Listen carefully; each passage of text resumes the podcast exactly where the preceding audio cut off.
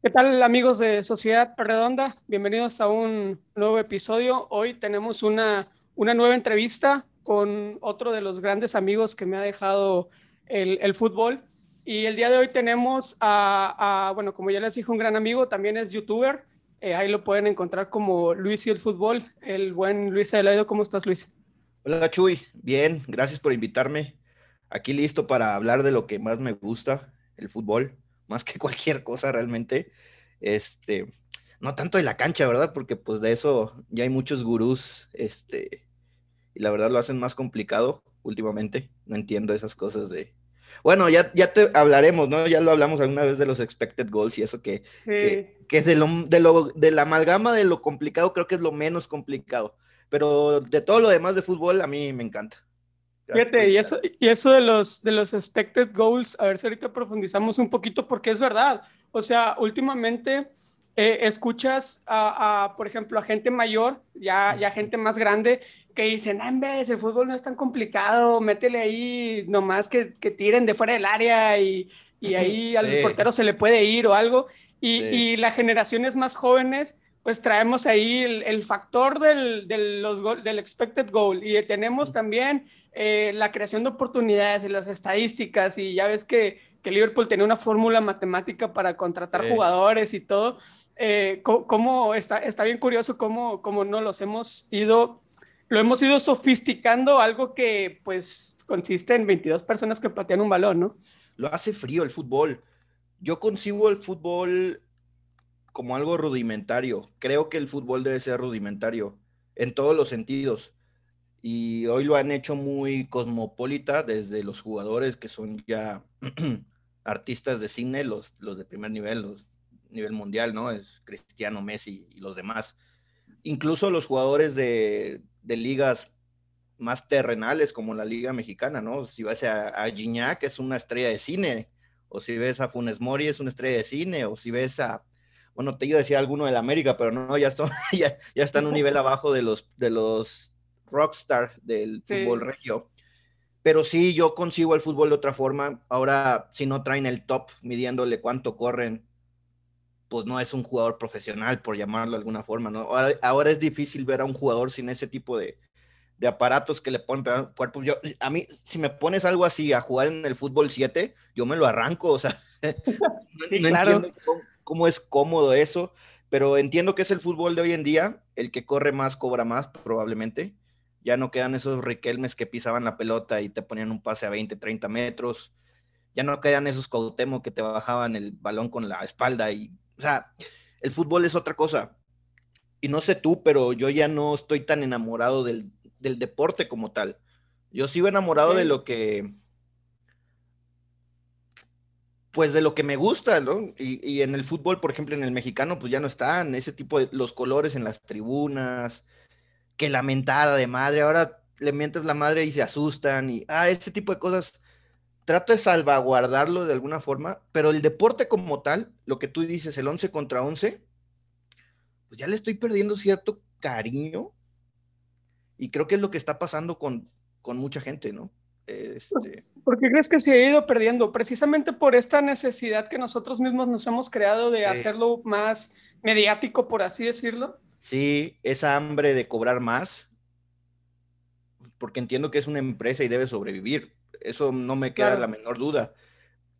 Pero así como me dicen de que, ah, es un jugador y se dedica a eso y pues ni modo, sí. Por, te voy a poner el ejemplo, ¿no? De que imagínate que está no sé, alguien que se identifique mucho con el Liverpool, Henderson, y en el próximo eh, fichaje se va a Manchester United o a, o a Everton o a Chelsea, lo que pasó con el niño Torres, ¿no? Sí. Vamos a poner la situación del niño Torres porque la vivimos. Yo decía, es decían, es fútbol, quiere ganar títulos, imagínate que tú eres, no sé, ingeniero y viene la competencia y te cobra más. Sí, pero el mi carrera no tiene que ver con sentimientos. A mí, si yo me cambio de trabajo, a nadie le va a hacer sentir mal. Claro. O sea, a nadie le va a afectar. Pero si el niño Torres se fue a Chelsea por ganar, no sé, vamos a llamarle títulos, aunque yo creo que cobró probablemente, probablemente el doble. ¿no? más, claro, sí, sí, claro. Pero él sí jugó con sentimientos de millones. El fútbol no, no es como cualquier otra profesión. El fútbol juega con, con tu estado de ánimo, juega con tu... con muchas cosas, ¿no? Que, que, influyen en tu carácter, influyen en... Y lo vemos como no es el mismo perfil psicológico de un güey que le va a Rayados, a un güey que le va a Tigres, o le va a la América, o le va a las Chivas. Cierto. O sea, el Chiva es victimista, pobrecito, juega con puros mexicanos. El Tigre pues, es la, raza, el pueblo, ¿no? El que le empuja. El Rayado y el Águila ahí se parecen, el Pirurris del pueblo, el que puede pagar. Al América hoy no tanto. Pero no lo entienden como tal. Hoy es cobrar, hoy es Rayados, tiene un estadio de primer nivel, pues te voy a cobrar tres veces más de lo que te cobraba el TEC Hoy es la Superliga con dos equipos que incluyen a Liverpool. Yo me avergüenzo de eso que hizo Liverpool. Eh, y que hoy siguen de necios Madrid, Barcelona Juventus. De eso me estoy hartando. Porque yo no vivo por ver un Real Madrid-Liverpool. Si se dan una Champions, ah, qué padre, ¿no? Y, me va a dar gusto ganarles a esos güeyes porque estoy rodeado de tres disque madridistas que conocen a Cristiano y a tres más. Pero a mí sí me dices, ¿sabes qué? Te pongo un, Nottingham Forest contra el Liverpool, me lo como con desayuno, con té y todo, porque es lo que me gusta, porque sé qué significó el Nottingham hace 30 años y es lo que me gusta, pues. Claro, la historia que arrastran los dos equipos correcto, y, todo lo que juega detrás de ellos, ¿no? Sí, o sea, yo prefiero jugar la Championship que la Champions, te lo digo con toda la honestidad del mundo. No por la, o sea, entiendo que la final de Champions es como el Super Bowl y esas cosas, pero creo que el perfil, voy a hablar en general de Liverpool, pero lo voy a, lo voy a adjudicar como propio. Creo que mi perfil es jugar fútbol, no, no ganar cosas, ¿no? Y ya lo que resulte jugar fútbol para mí es, es ganancia. Claro, y, y en ese sentido, digo, eh, creo, que, creo que por lo que nos has dicho ya quedó un, un poquito, un poquito claro la, la, representación del fútbol en tu vida. Si lo pudieras resumir a, a un par de frases, ¿Qué, representa para ti? ¿Qué, qué, relevancia o qué, o qué lugar tiene el fútbol en tu vida? Sin exagerar, te puedo decir que quien soy yo es gracias al fútbol. Em, pues yo como muchos fui un desmadroso en la escuela. no me voy a jactar a decir, ay, era el único desmadroso. No. claro. Todo, todo mundo teníamos el desmadre por dentro. Pero hay desmadres entendidos y mal entendidos, ¿no? Claro. Este, a mi desmadre era irme a jugar fútbol eh, no entrar a clases por jugar fútbol, escaparme de la casa por jugar fútbol, por ir al estadio, yo soy de Tampico, entonces mi papá le pasó lo mismo que me está yo creo que pasando a mí de se hartó, se hartó de que se llevaran a la franquicia, eh, de estar en primera y de la noche a la mañana estar en tercera, sin haber descendido deportivamente, sino que malas decisiones, entonces se hartó. Y sí, él me inculcó mucho irle al Tampico. No sé si agradecerle o no, pero bueno, Pero se hartó y dejó de ir al estadio. Este, pues yo quería ir al estadio. ¿Cómo le, cómo le hacía un chamaco de, no sé, 8 o 9 años sin el permiso de su papá ir al estadio? Pues me escapaba. Jugaban los domingos en la tarde, afortunadamente en esos tiempos, entonces, pues no era tan peligroso. Difícil. Ajá, no era tan difícil.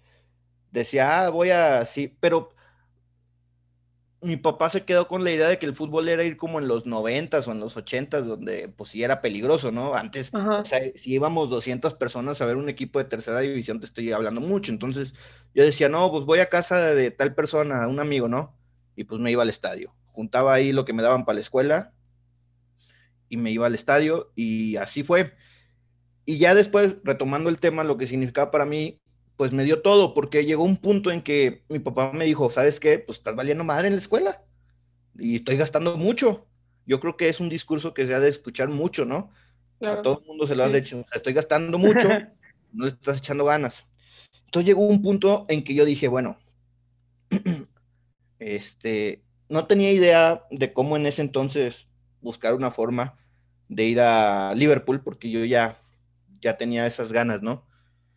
O sea, no tenía idea de precios de vuelos porque pues en Tampico nomás el vuelo es Tampico, México, Tampico, Monterrey, Tampico, algo así, ¿no? O sea, no tenía idea de que tenía que ir a la Ciudad de México para volar a Londres y luego ir, a, o sea, no tenía una dimensión y yo decía, pues es que ir a Liverpool es imposible si no estudio. Entonces sí, yo cuando dije, ¿sabes qué? Ya me voy a aplicar, voy a dejar de ser madre en la vida, fue única y exclusivamente no por comprarme una casa, no por comprarme un coche, sino para poder ir algún día a Anfield. Y pues por eso te digo que si hoy soy lo que soy, muy probablemente le doy gran parte, si no la mayoría, a mis ganas de ir a Anfield a ver a Liverpool. Wow. ¿Y, y, a qué edad descubriste Liverpool? ¿A qué edad te empezaste a enamorar de, de los Reds?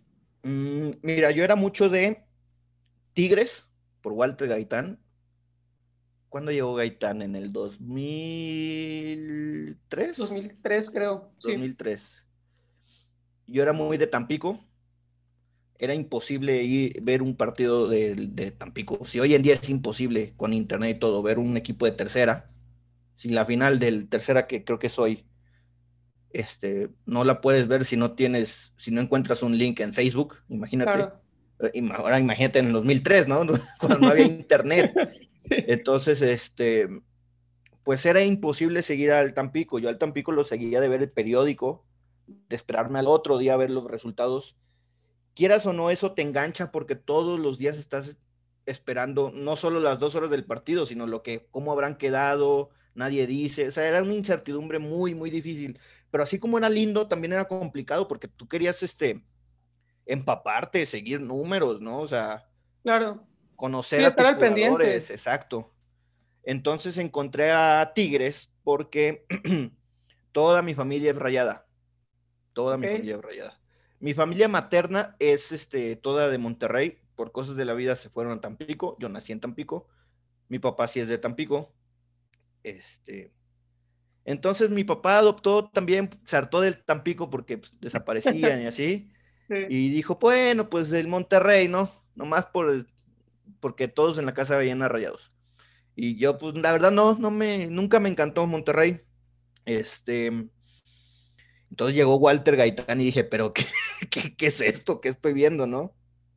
Entonces, de, Tampico y Tigres no salía. Yo fútbol europeo pasaba en ESPN Real Madrid, no me gustaba el Real Madrid, el Barcelona nunca me gustó. Entonces, como todos en esos tiempos, decía, pues el fútbol europeo es Real Madrid y Barcelona, ¿no? Creo que todavía hoy dices fútbol europeo y la, pues iba, iba, a decir que la ignorancia, pero sí es ignorancia, porque hoy en día pues, ya debes de ampliar tu mundo, ¿no? Entonces, no, sí, la referencia es Barcelona. O sea, no, no, te lo pongo en el top 5 a nivel europeo del Barcelona hoy. Claro. Entonces, no sé cómo fue que un día, este, creo que fue el partido de Chelsea del 2005, la semifinal, la del golf al fantasma de, Luis García, que yo estaba en casa de mi abuela, yo, yo me la pasaba mucho en casa de mi abuela y pues, prendí la tele y vi Anfield. Y decía, es que esto no es como, em, pues no es como ver al, al Real Madrid de Ronaldo, pues, pues para mí yo decía, si este tipo viene a Tampico o viene a Monterrey, los estadios se caen de, pues de pasión, se caen de celebración. Y yo veía a todos así sentaditos y aplaudiendo y esas cosas. Yo decía, es que esto no. Cuando vi Anfield dije, no, esto es, esto es, esto es. Y fue complicado. Ahí conocí no solo a Liverpool, sino a la Champions. Este, o sea, no conocí la Champions, pero empecé a seguir la Champions me duró poco el gusto. Bueno, fue lo de Estambul. Cuando sucede lo de Estambul, dije, no, es que sí, ya, aquí soy. Y del 2005 paso a 2006, 2007 otra vez contra el Milan. Y creo que cuando empiezo a seguir bien, bien, bien a Liverpool, semana a semana, mm, sobre todo por la accesibilidad, ¿no? De que ya empiezo a tener un celular, ya empiezo a tener una computadora. Entonces, yo creo que fue a partir del 2009. 2009, la última, el último año, entre comillas, bien de Torres con Liverpool. Pero ya le iba yo del 2005 contra ese partido del Chelsea. Ahí encontré a Liverpool, ahí dije, este es el equipo. Pero era un sufrir verlo. O sea, pasaban partidos del Derby County, me acuerdo, en ESPN. Y no pasaban a Liverpool, te ponían dos, tres partidos y, y este, pues no, no lo seguía hasta el 2009. Y me, yo creo que empecé con las vacas flacas y me gustó. Me encanta ser el underdog, me encanta ser eso. O sea, todo eso de que las expectativas y, y luego perder. Ahí fue cuando dije, sí, 2009. Y, qué curioso que, digo, yo, yo, yo que soy aficionado a los Tigres y, aficionado a Liverpool, eh, a mí me gusta como que encontrar ciertos paralelismos. Y es que, pues, la pasión que se vive en el estadio, eh, pues, en, en, el volcán es única. Y, y, lo que se ve en Anfield, digo, yo no he tenido la oportunidad de ir, es una de, de mis metas, de hecho. Eh, pero la pasión que se ve en Anfield, yo difícilmente la veo en otro estadio, ya no digamos de Inglaterra, de Europa, ¿no? Sí. Entonces, eh, es bien curioso cómo también tanto Tigres como Rayados están, bueno, Tigres últimamente ya no tanto, pero estaban acostumbrados a ser, a ser el, el underdog, el que viene de abajo, el que, no sé si recuerdes el aztecaso de, de, Tigres eh, en, en, la liguilla. Sí, claro. Este, ese tipo de, de equipo es, es bien, tiene muchos paralelismos. Y, y, digo, la verdad es que yo no conozco tanto de, la historia de, la Jaiba, pero pero he escuchado que la afición también es así de, de, apasionada y de, y de eh, fervorosa por su, por su club, ¿no? Sí. Al Tampico le sucedió algo que no le ha pasado a nadie, te, soy muy sincero. A nadie en México. Y no sé si en el mundo.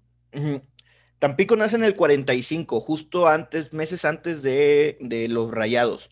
Incluso los dos este, fundadores, el fundador de Tampico, también fue parte de la fundación de Monterrey. Tampico fue el primer campeón del norte del país, o sea, un fútbol que sabemos que hasta esta última década es centralizado. Me refiero a Ciudad de México, Guadalajara, no más. Entre Guadalajara y México se han de juntar que unos 30 títulos entre los tres de, de la Ciudad de México y las Chivas. Eh, fue campeón en el 53, fue el primer campeón de Copa del Norte, fue el primer campeón de campeones del norte.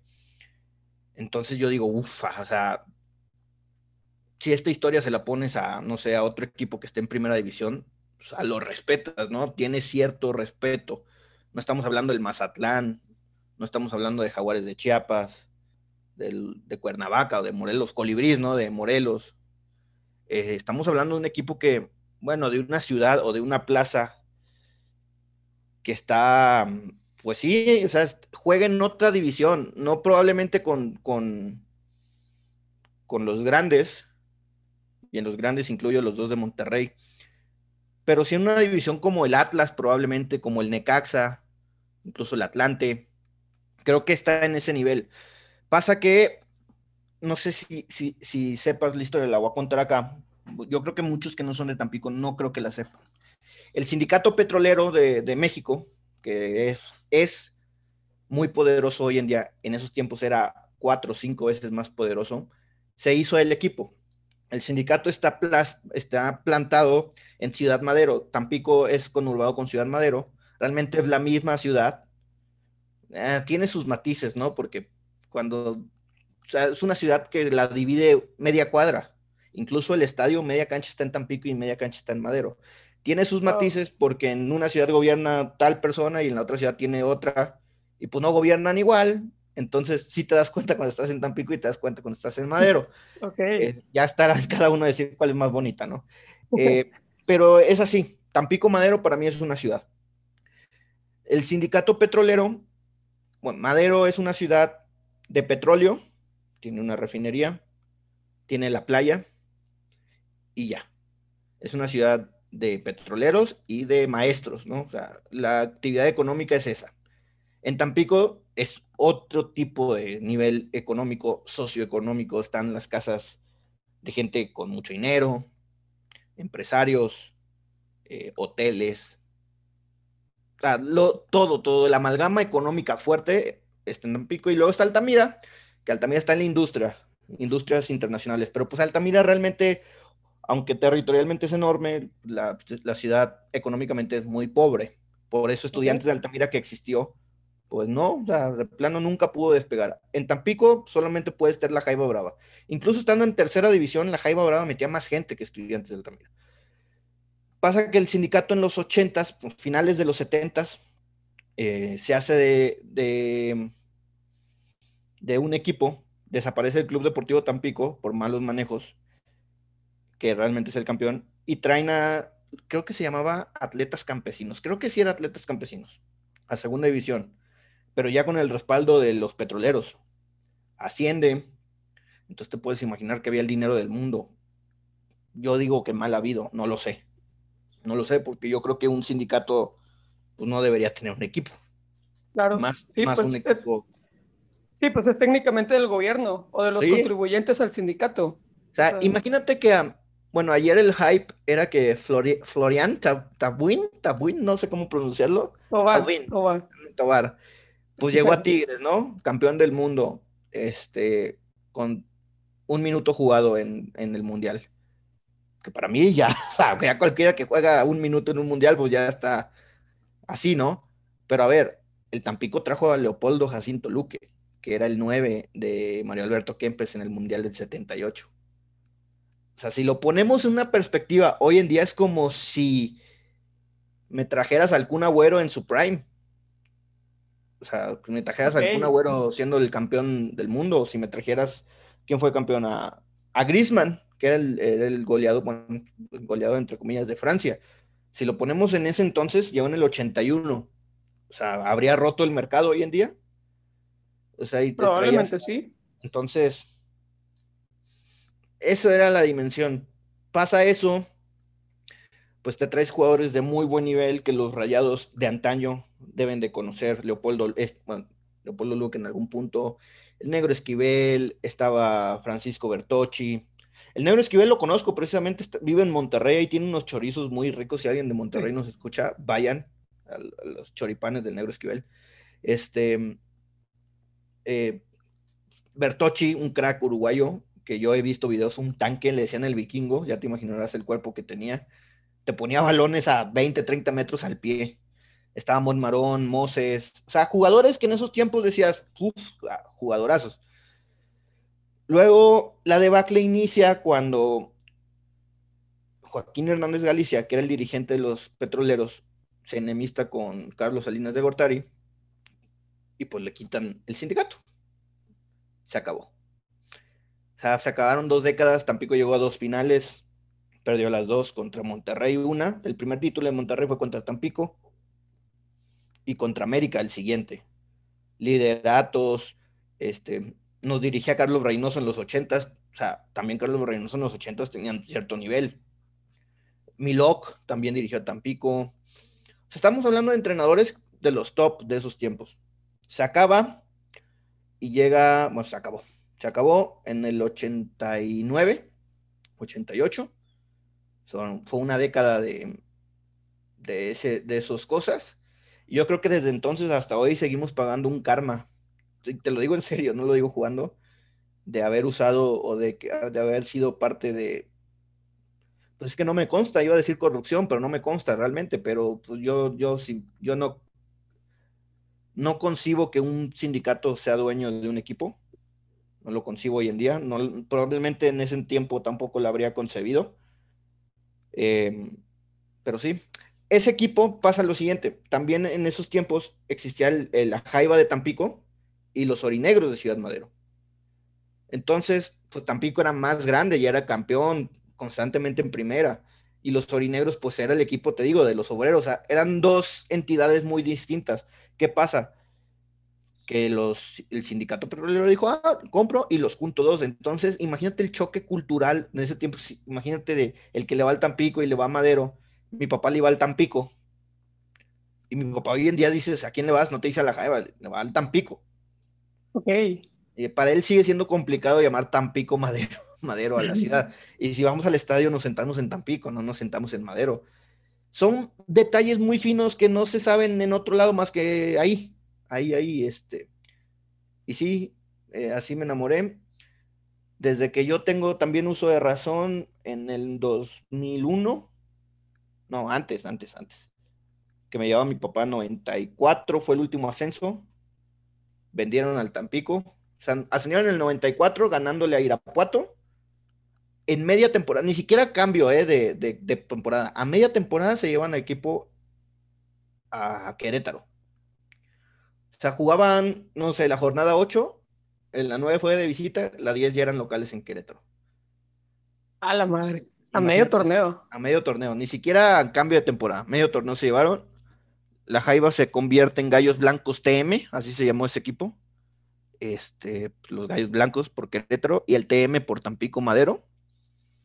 Y sí, ahí fue el último equipo en primera división del Tampico en el 95. ¿Y cómo fue el choque para los aficionados?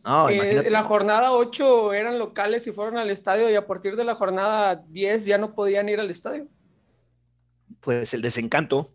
Te digo que mi papá dijo, no vuelvo a venir aquí. No vuelvo. No vuelvo. Em, fue un lustro muy complicado a nivel futbolístico. No te lo puedo describir porque no me acuerdo y realmente no hay mucha documentación porque pues esos tiempos no, no había mucho. Lo último, o sea, mi primer memoria con la Jaiba como tal, yo viviéndola, fue en mi, en el 1990, no, en el 2000, 2000, 2001, esa temporada. El Tampico, no sé si hayas escuchado un, muy buen delantero argentino que jugó con León muchos años, Héctor Álvarez, la Yaya Álvarez. Él lo trajo Tampico a segunda división. Que en ese tiempo, bueno, voy a hablar segunda división, pero entiéndanlo como una tercera categoría. La segunda división es una tercera categoría. Llegó al Tampico, imagínate ese monstruo argentino de... no, una, un espectáculo. Solamente que ese equipo no se llamaba Jaiba Brava, se llamaba Águilas de Tamaulipas. O sea, todo mal, todo mal. Eh, ganan el campeonato del, del verano, que hoy es el apertura. Quedan en semifinales del invierno, clausura, y juegan la final de ascenso en el 2001 con Citácuaro. Esa es mi primer memoria del Tamaulipas lleno, espectacular. El estadio le caben 20 mil personas, yo creo que había sobrecupo. Este, asciende el Tampico, ahí ya se llamó Jaiba Brava, y asciende a primera A. Este, y sí, esa fue mi primera memoria, 2001, 2002, todavía eh, la, Héctor Álvarez estuvo ahí en, en la Jaiba en primera A. Em, llegó a liguillas, semifinales. No sé si te acuerdas de un equipo de Tigres que se llamaba Tigrillos. Jugaba el Popeye Oliva, los inicios de Aldo de Nigris por esos años. Em, y nos eliminaron. Ascendió el San Luis 2003.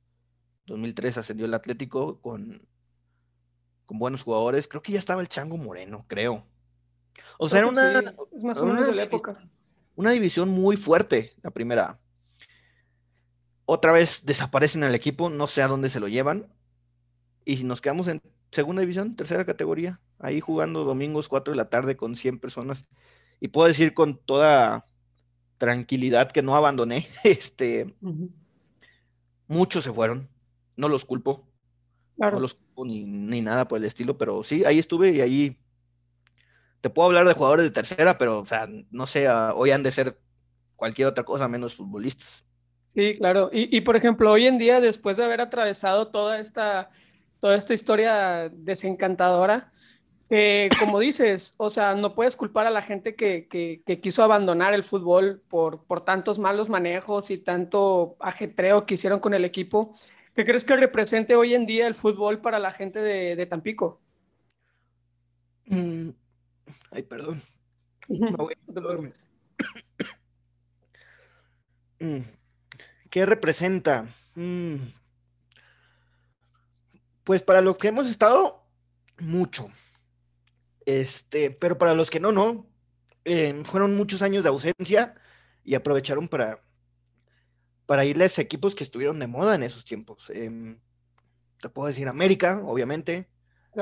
Cruz Azul, hoy en día veo mucho, mucho tigre. Este.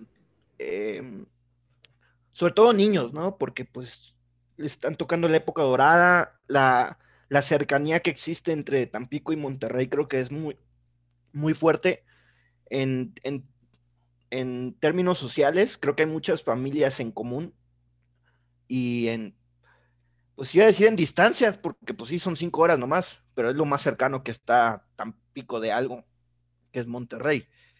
Este, pero, pues es que fíjate, Tampico acaba de ser campeón en la Liga de Expansión y yo lo celebré mucho.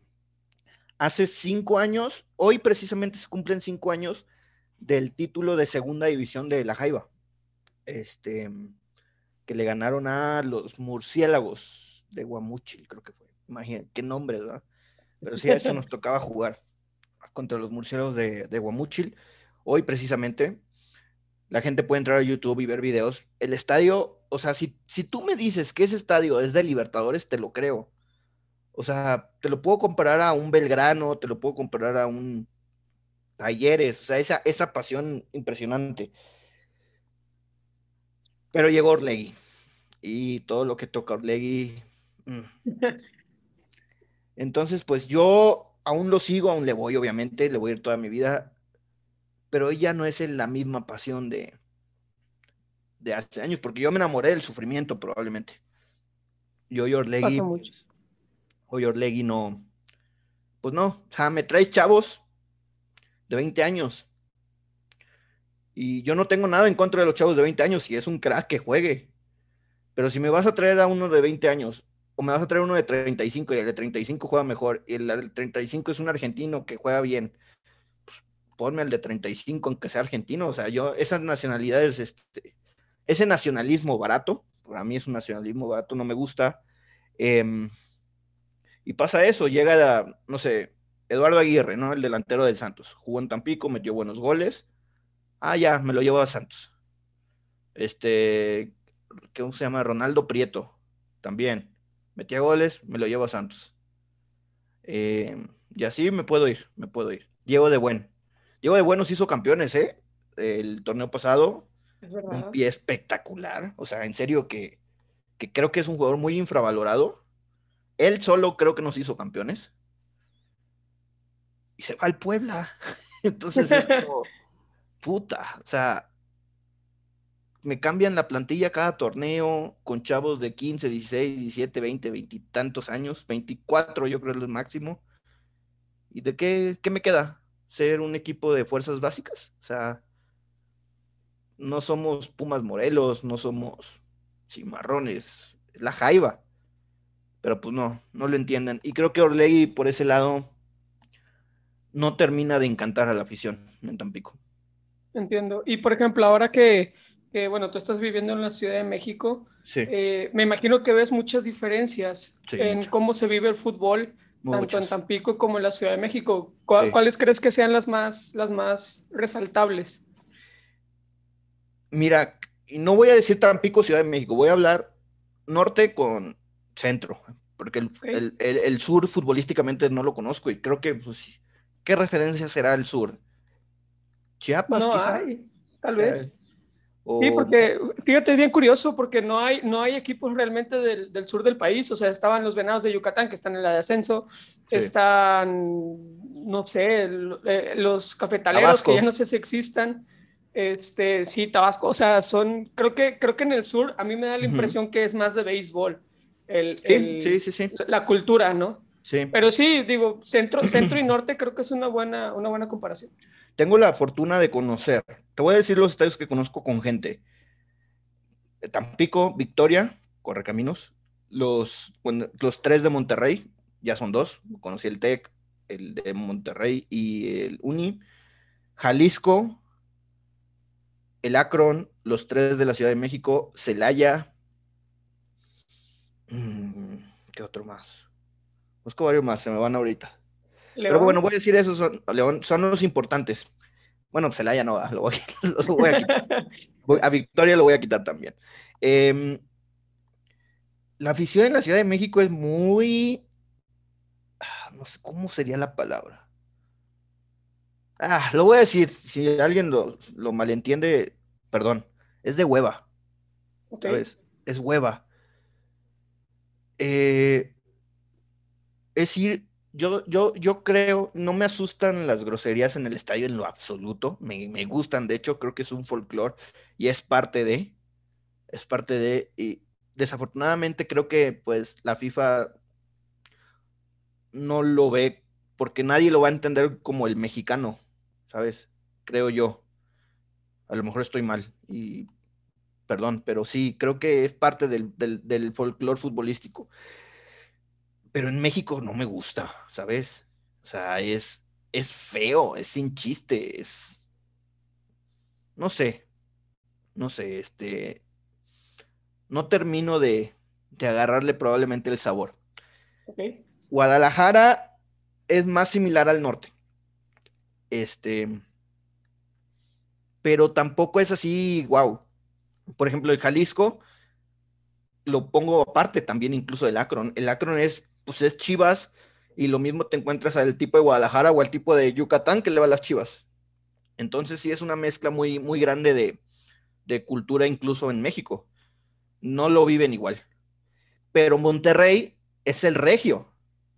¿Sabes? O sea, ves a tu carnal, bueno, carnal, perdón, ves a tu compa, ves a tu primo, ves a tu tío, ves a y ya sabes cómo la carrella y la sigues de una forma y le sigues de otra. Tampico es exactamente lo mismo. Yo veo al mismo tipo en Tampico jornada a jornada. O sea, somos el grupo de la porra de Sol, somos 20, 30 güeyes en Sol, que, hoy es general, ya no existe la zona Sol. Hasta arriba y te sientas y ya sabes, ¿no? ¿Qué le va a decir un güey? Y, y es un, se puede decir la palabra, no, no la voy a decir, es muy corriente, pero es un fastidio muy, muy fino, ¿sabes? Muy fino, pero bien entendido. Y para mí eso es ir al estadio, reírme más que ver el partido. O sea, yo, yo no voy al estadio esperando, ah, América Cruz Azul, las dos grandes plantillas, ¿no? Este, quiero ver un partidazo. No, no, no, no. A mí igual, si me llevas a ver un Tecos Oro en tercera división, pero me voy a divertir en la tribuna de lo que están diciendo alrededor de mí, yo soy feliz. Yo soy feliz. Así. Que pudiéramos compararlo a, por ejemplo, ir a la lucha libre. Vas a la lucha libre no a ver la lucha como tal. Exacto. vas, vas por lo que le están gritando al luchador, por cómo el luchador le contesta a la afición y empiezan ahí a hacerse palabras y la señora que le está mentando a la madre. Y, Exacto. Y, y, ese, ese es el, el, el la, la, digamos, la pimienta de la lucha libre, ¿no? Sí, sí, este creo que si algo se parece a eso es el béisbol acá en la Ciudad de México. Me gusta igual el béisbol, pero el fútbol no. El ambiente, no voy a decir que es feo, pero es sin chiste. Porque la gente va a ver fútbol y ya. O sea, si hay no, no hay tanto folclore, no hay tanto. No hay folclore. El Azteca es frío. Al Azul solamente pude ir una vez a un Cruz Azul Puebla en Copa MX pues imagínate lo que era eso. O sea, no, no, no, no. Este, Atlante no he podido porque no han abierto el estadio. A lo mejor me cambia la opinión con Atlante porque es, un, es otro tipo de afición diferente a la de Pumas o a la de América Cruz Azul. Bueno, Pumas es más pasional, ¿eh? déjame decirte. O sea, Pumas sí es más. Más que ver al, al, al equipo es ir al estadio pero qué incómodo es ir a Ceú. A lo mejor por eso no lo, no he disfrutado tanto. Me asoleó más en Ceú que en una playa. Este. sí. Entonces, eh, me falta Atlante, pero no, no te cambio por nada el ambiente de los equipos del norte. Y ahí sí pongo a la Jaiba. Por medio río estamos en el norte. Este que a los del centro, sí, no. Celaya también es triste. León no ha ido con gente. He pasado solamente el estadio por fuera, pero con gente no. Y los que han ido me han dicho que sí es un ambiente muy, muy futbolero, muy, muy también. Pero también creo que es el hecho de que es provincia, ¿sabes? Este, Puede ser. Que la gente se conoce, que van los mismos. Entonces ya entiendo, ya es, ya es como una sincronización entre la gente muy, muy linda. Claro.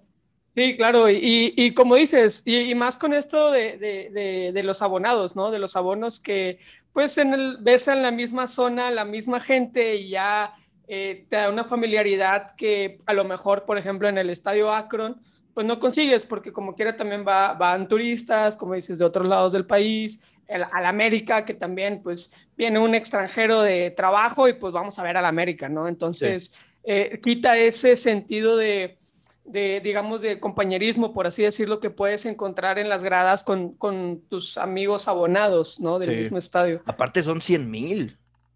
Claro. Son 100 mil. Yo creo que el límite de un estadio bien, bien pasional son 40, 50 quizá. Pero ya cuando son 100 mil, no sé. Es demasiado. Es demasiado, exacto, exacto. Sí, ya no se va a sentir igual, este, ya no se va a sentir igual para nada. Y dime. No, no, no, y eso que otro factor es, el estadio, o sea, está muy lejos el estadio de, bueno, la grada está muy lejos de, de, la cancha y eso cuenta mucho. Fíjate, platicaba con, no sé si, si lo recuerdes, eh, un arquero que jugó con Rayados, Juan de Dios Ibarra. Él jugó en Tampico. Y por cosas del destino también hice una buena amistad con él. Y yo le decía, séme sincero. O sea, yo quiero saber cómo es Tampico en la.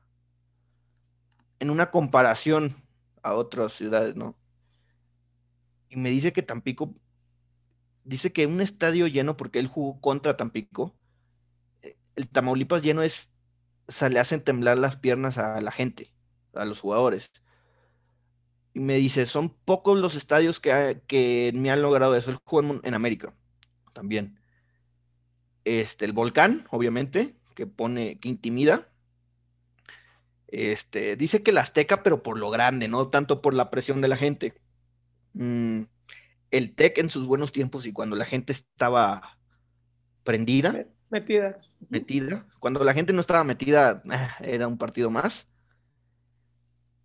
León y Tampico. Entonces, Monterrey, Tigres, León, Tampico y el Azteca. Y el Azteca. Y el Azteca por, por el edificio más que por la gente. Yo quiero que imaginar que el Azteca, cuando la selección es local contra Estados Unidos, ha de ser un hervidero. Sí. sí. Mira, yo no soy muy, muy hincha de la selección, ¿eh? Yo soy más de clubes. O sea, si a mí me pones un equipo mío a la misma hora que juega la selección, voy a ver a mi equipo más que de la selección. Pero creo que una eliminatoria, no sí, contra Honduras o contra El Salvador o Estados Unidos, el Azteca ha de ser un hervidero. ¿eh? No, no sé si algo se le llegue a comparar. Pero hablando terrenalmente, la liga, esas plazas fueron las que me dijo. Que pesan mucho. Wow. Qué, qué, qué interesante, ¿no? Porque también son conocidas por ser unas plazas difíciles. Y me llama la atención, por ejemplo, que no haya mencionado al Jalisco. Yo recuerdo cuando tuve la oportunidad de ir al, de ir al Estadio Jalisco a ver un Tigres Atlas. Em, el estadio no estaba lleno, la verdad. Eh, digo, entiendo ya que, que, Tigres no, en ese entonces no, no arrastraba tanta gente y el Atlas pues lleva años por los suelos, entonces tampoco es como que la gente quiera ver al Atlas. el estadio no estaba lleno, pero yo sí sentía, ¿cómo te puedo decir? Sí sentía que en cualquier momento me, iba a llegar una voladora, ¿no? O sea, como una presión, como una presión, una, una, intimidación, porque también, bueno, los aficionados del Atlas eh, son, son conocidos, bueno, todas las barras, pero el del Atlas creo que tiene una, una distinción especial por ese lado, ¿no? De, de, ser violento. Entonces, yo recuerdo que cuando fui al, al, Jalisco, sí, sí estaba, al principio sí estaba así como que en cualquier momento hasta un guardia nos dijo de que, oigan, vienen de visita, váyanse de aquel lado, porque nosotros entramos por el lado donde está la barra mm, del Atlas. Error. Primero sí, error. Sí, sí, sí. O sea, se cuenta que la barra del Atlas está atrás de la, de, de la portería, no sé si sur o norte, pero está atrás de una portería. Y, y nosotros entramos por, por, digamos, por el tiro de esquina. Okay. Entonces, el, el, guardia nos vio y así como que ustedes, bien, ustedes no son de aquí, ¿verdad? Porque pues obviamente entramos así como que viendo para todos lados. Y le dijimos, no, venimos de visita. Y me dijo, no, pues váyanse del otro lado del estadio porque no nos puedo cuidar de este lado, ¿no? Entonces nos, nos, y sí, sí se sentía un ambiente así, pero me llama la atención que no la haya mencionado. Porque... No, no la mencionó, pero yo te digo, por ejemplo, el Jalisco, tú que lo conoces, desde que estás llegando ya sientes, ¿no? Porque el estadio lo va abrazando la misma ciudad, si cabe la expresión, porque está en medio de una colonia entonces sientes que te estás metiendo a territorio enemigo, no sientes como el Akron, que el Akron está en medio de la nada, es una explanadotota así. Yo sentí el Jalisco es que, ¿para dónde corres? Sí. Porque sí, está en medio de una colonia. Eh, y bueno, igual el Tamaulipas está en medio de una zona residencial. Entonces, sí, no son como, por ejemplo, el Uni, que pues sí, está la universidad, pero pues es una explanada enorme, o, claro. o el Azteca. Otro así es, es el azul. El azul está en medio de, la, de la colonia Primavera, creo que es. No, Está por el sur, ¿no? Por Coyacán, algo así. Eh, sí, sí, sí, sí. Este, es la, bueno, te puedo decir más céntrico es la colonia Nápoles, está el World Trade Center a tres horas, bueno, a tres horas, a tres minutos caminando. este, entonces, pues sí, es una colonia muy, pues no es de las más costosas, pero, o sea, es de las bien, bien. Muy, muy bien, ¿no? La Nápoles. Te puedo decir que un departamento de ahí, de un cuarto, te puede costar 15 mil pesos al mes. Entonces. Ah, está bien, debería estar bien entonces. Está muy bien. este, entonces, ahí ver un estadio es curioso. Em, otro así en medio de una colonia que conozca, fíjate que no, ¿eh? Entonces, está, un estadio de 40 mil, 50 mil como el Jalisco, o 60, no sé cuántos le quepan, con una hinchada tan pasional como la del Atlas, en un territorio literalmente enemigo como esa colonia, no, sí intimida, sí, sí intimida. Pero ya adentro no tanto, fíjate. Cuando la barra ya siento que sí está cantando toda y eso, ok. Pero, no sé, no, nada como el ambiente, por ejemplo, del universitario lleno. No, no, no. Fíjate, yo creo que eso influye mucho, que, que el estadio esté lleno. Porque un estadio a media capacidad, pues no, no lo vas a sentir ni, ni, ni, tan acogedor, ni tan, ni tan hostil si eres visitante, ni tan, se siente más, más, más frío, ¿no? Y, y, en cambio, cuando está lleno, yo creo que cualquier, cualquier cancha cuando está llena puede ser, puede ser impresionante, ¿no? Una anécdota muy curiosa, muy curiosa. A ver. Estaba Cuauhtémoc Blanco en primera A con Irapuato. Este jugó con Ariel González, de los que recuerdo. Ariel González y otro jugador muy bueno argentino salió de Boca Juniors, Esteban González, el toro. Esteban González, este, fue el 10 de la Jaiba. Lo quise mucho, pues el 10, el talentoso. Era calvo, es calvo. Argentino, no, pisaba la bola y le pegaba como, como un ángel el güey. Bueno, pasa un 24 de diciembre y la única forma de enterarme de la Jaiba en esos tiempos era por foros de, internet. Estaba el foro de la primera, un foro muy famoso, muy, era, había muchísima gente.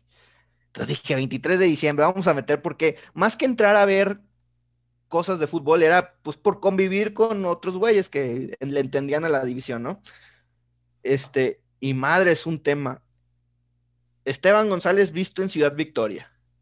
Yo, a ver, a ver, ¿qué, es esto?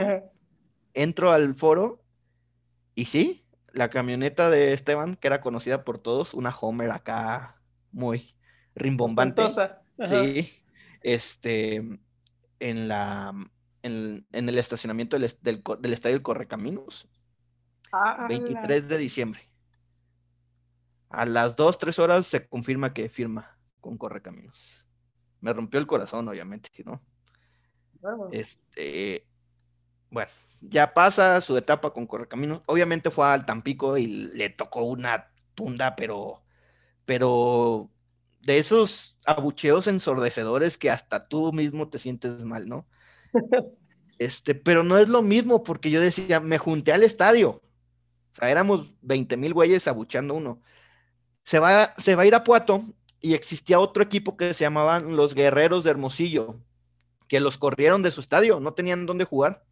Entonces todos sus partidos de local estuvieron de, de gira por todo México. Wow. Entonces tocó que, les prestaron el Tamaulipas, el estadio del Tampico, para jugar contra Irapuato. Uy, no. Éramos 20 personas en el estadio. o sea, no te, o sea, podía gritar de una portería a otra, así, y me iban a escuchar. No, no, no, no, no. Que sale Esteban González, lo anuncian. Yo no sé si era por reglamento, yo lo veía, ¿por qué están anunciando por micrófono? no sé si fuera por reglamento o algo así, ¿verdad? Pero lo anuncian, no, no, no. O sea, mi garganta se acabó ese día. De, de, de abucharlo y de decirle barbaridad y media, ¿eh? Pero eh, y me acordé porque dijiste estadio vacío, pero yo creo que ese, este güey, porque así como ya eran los otros 20 eran igual, o sea, iban a, no íbamos a ver a Cuauhtémoc que, que se aventó un concierto, o sea, el tipo, nomás porque no había forma de grabarlo, pero en serio que yo decía, este, este Cuauhtémoc es un artista con el balón, estábamos viendo un tipo, pues yo creo que todavía alcanzó a ir al Mundial, ¿eh? No sé qué año habrá sido, 2000, ¿qué año habrá sido? ¿2009 pues quizá? El siguiente mundial después de Alemania fue Sudáfrica, ¿no? Sudáfrica. Pero ahí, ya no alcanzó ahí. Antes de Sudáfrica, ¿no alcanzó a ir a Sudáfrica? No, sí fue, ¿no? Sí, porque anotó, le anotó a Francia de penal. Ok. Entonces no sé si fue antes o despuesito de eso, ¿eh? Pero eran por las épocas. Este, no, no, no, no. O sea, el, el, güey la bajaba, la pisaba, la tocaba, pero como Dios. O sea, era para jugar en cualquier equipo de primera división, al líder, y habría sido el mejor. Yo creo que ese güey sí jugaba para divertirse, pero no lo aprecié tanto por las ganas que tenía de mentar de pobre Esteban González. Que sí, estadio vacío, pero imagínate un estadio vacío con 20 güeyes y esos 20 güeyes tundiéndote dos horas. No, no, no, a haber sido horrible para él. Sí, me imagino, me imagino. Y, y por ejemplo, eh, voy, a, voy a, con toda esta pasión que, que, me has platicado y con todo lo que hemos hablado de los estadios, vamos a, a pasar un pequeño ejercicio y, y es el siguiente. Imagínate que conoces a alguien que no tiene idea de qué es el fútbol. Nunca, nunca ha visto un partido. Eh, mm, haz de cuenta que no conoce ni una pelota de fútbol. ¿Cómo, cómo, le, cómo lo, le introducirías el fútbol a esta persona? ¿Cómo se lo presentarías? ¿Qué le dirías? ¿Qué, qué, qué video le pondrías? No sé, ¿cómo, cómo lo acercarías al fútbol? ¿Cómo lo acercarías al fútbol a una persona que no tiene ni idea de qué es? Mira, es complicado porque te digo, el que no sabe de fútbol dimensiona que el fútbol es Messi y Cristiano Ronaldo, ¿no? Entonces, si lo llevas a cualquier partido de fútbol, va a decir, es que no estoy viendo lo que hace Messi o Cristiano Ronaldo. Es por eso que te decía que, que sí hay que enamorarse más de, del entorno. Yo le diría eso. O sea, vas a, ver a un tipo que te, está contando un chiste de un jugador que está a 10 metros de ti y te estás ahogando de risa. Este, o sea, si trato de enamorarlo, no va a ser con el juego. Definitivamente no va a ser con el juego, porque imagínate llevar a un güey que termine 0-0 con cero tiros al arco, porque pasa, sobre todo en el fútbol mexicano pasa. Entonces, no, es complicado. Em, pero le diría el ambiente. Este, el ambiente, lo que va a significar, le contaría lo que es para mí el fútbol, así como lo estoy platicando ahorita. Y sobre todo eso, y le enseñaría un video de ambiente, más que de jugadas, a un recibimiento, los miles de rollos volando a la cancha, este, que hoy es ecológicamente irresponsable, pero cómo se extraña, ¿no? Los, los, los fuegos artificiales, las porras, los cánticos. Yo creo que ese tipo de cosas, porque seamos sinceros, un ejemplo práctico, tú quieres ir a ver en serio un, un River contra o un Racing contra Independiente, yo no conozco a tres jugadores de cada equipo, ¿eh? Al Chino Romero y poco más. Pero te puedo cantar 10 canciones de la barra de Independiente.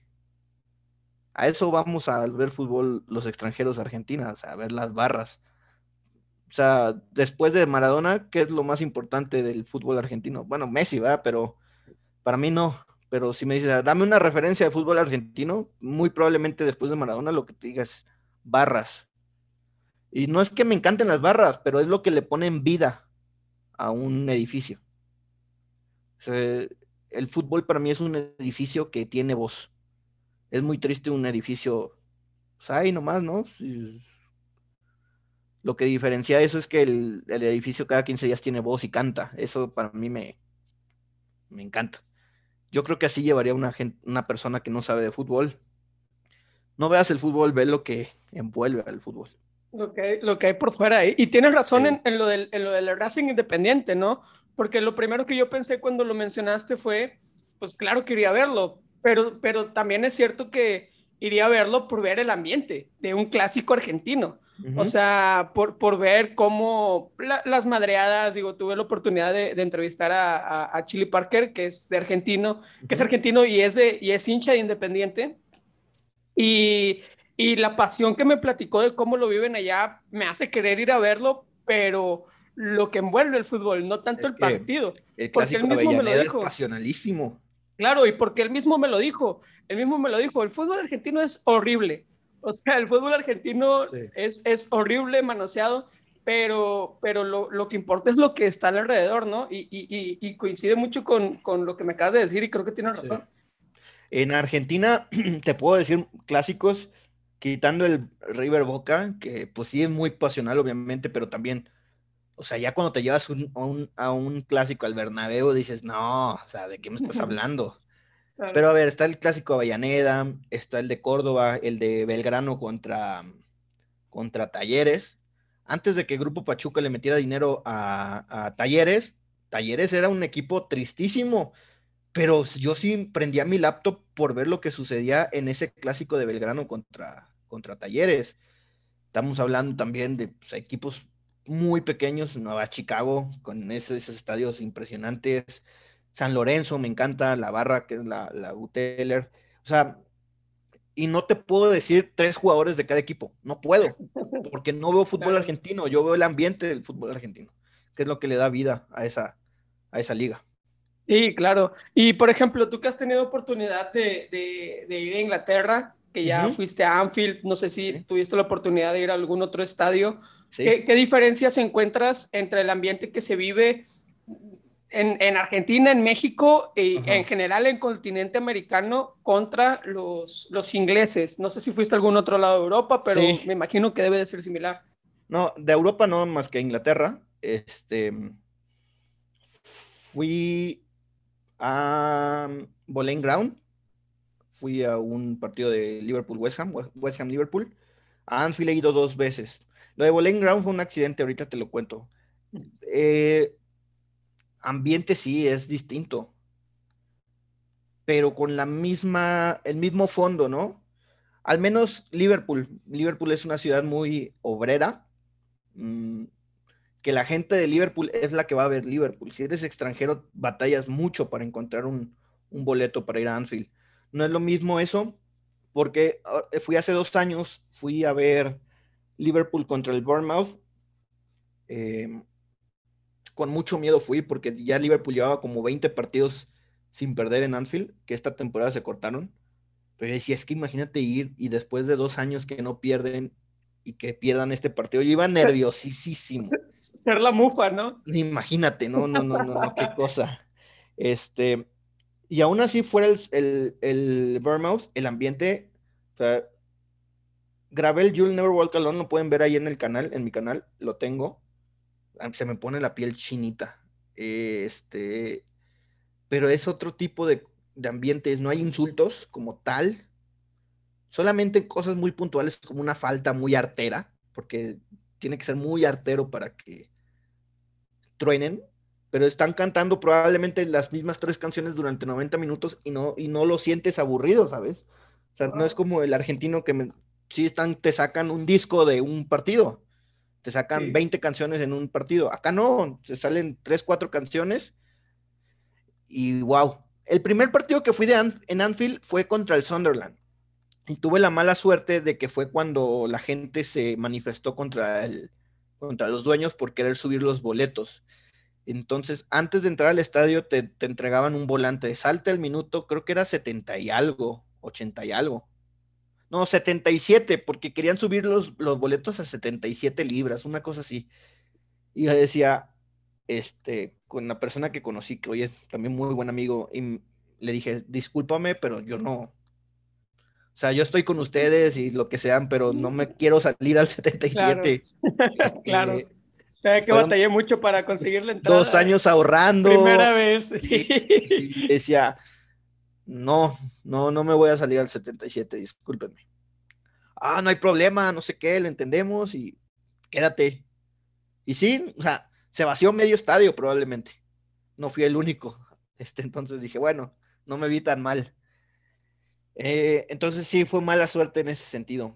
Eh, aparte, mm, ese boleto lo compré por una plataforma que hoy es TicketBiz.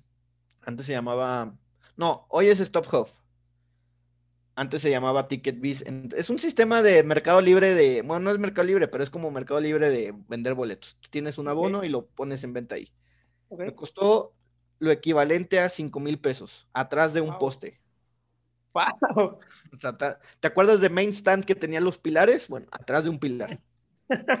bueno, ya no, pues, lo, lo menos que podía ser negativo. O sea, ya estoy aquí, lo voy a disfrutar. Pero no lo disfruté al siguiente, soy sincero, por ese tipo de cosas. Em, y esta última ocasión que fui, fui contra el Bournemouth, mismas fechas, un frío del carajo, pero en, con The Cup. Es otro nivel. Este, fui con mi esposa, que no tiene una, una idea de lo que es fútbol como tal. Es que yo le decía, es que tú estás viviendo el sueño que millones en el mundo sueñan y no lo van a poder probablemente hacer en su vida. Porque ella no, no, es que haya ido de malas, porque no, pero no entendía qué estaba sucediendo, no dimensionaba lo que estaba viviendo. Claro. Este, y él decía, ¿sabes qué? Mira, deja el celular.